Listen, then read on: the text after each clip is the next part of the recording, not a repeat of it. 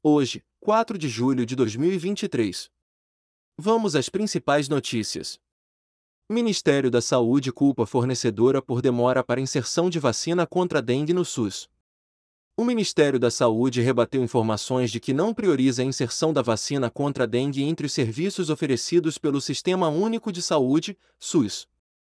De acordo com a assessoria de imprensa da pasta, o Ministério mantém diálogo com a empresa Takeda, que já tem registro de imunizante contra a dengue aprovada pela Agência Nacional de Vigilância Sanitária, Anvisa, mas que, até o momento, ainda não foram enviadas informações por parte da fornecedora para análise da Comissão Nacional de Incorporação de Tecnologias do SUS, CUNITEC. O processo de avaliação pode durar mais de um ano. A vacina Kdenga foi aprovada pela Anvisa em março e já é ofertada por clínicas e farmácias que importaram o imunizante. Somente neste ano, já foram registrados 1,3 milhão de casos da doença e 628 óbitos em todo o país.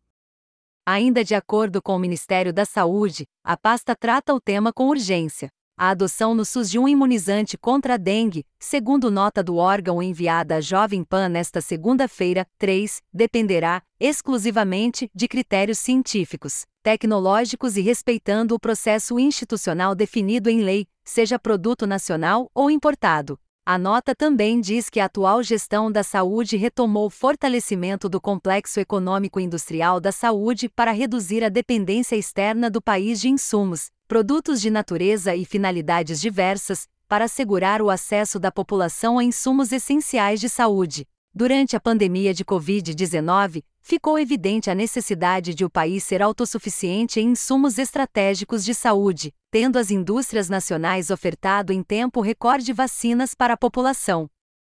STF suspende decisões de Bolsonaro sobre armas e barra compra por interesse pessoal.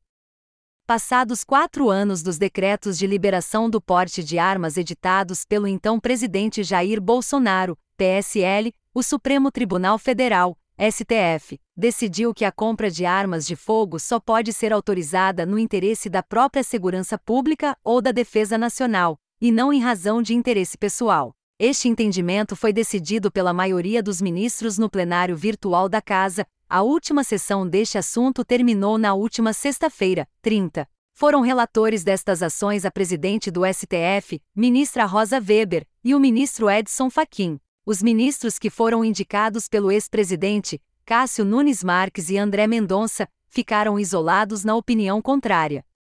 Nos processos que tramitavam sob a relatoria de Rosa Weber indica a inconstitucionalidade de normas sobre possibilidade de aquisição por particulares de armas que, anteriormente, restringiam-se ao uso privativo das Forças Armadas e órgãos de segurança pública.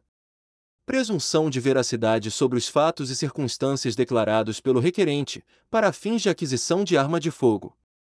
Prazo de validade de 10 anos para o porte de armas. Ampliação da quantidade de armas de fogo que poderiam ser adquiridas pelos colecionadores, caçadores e atiradores.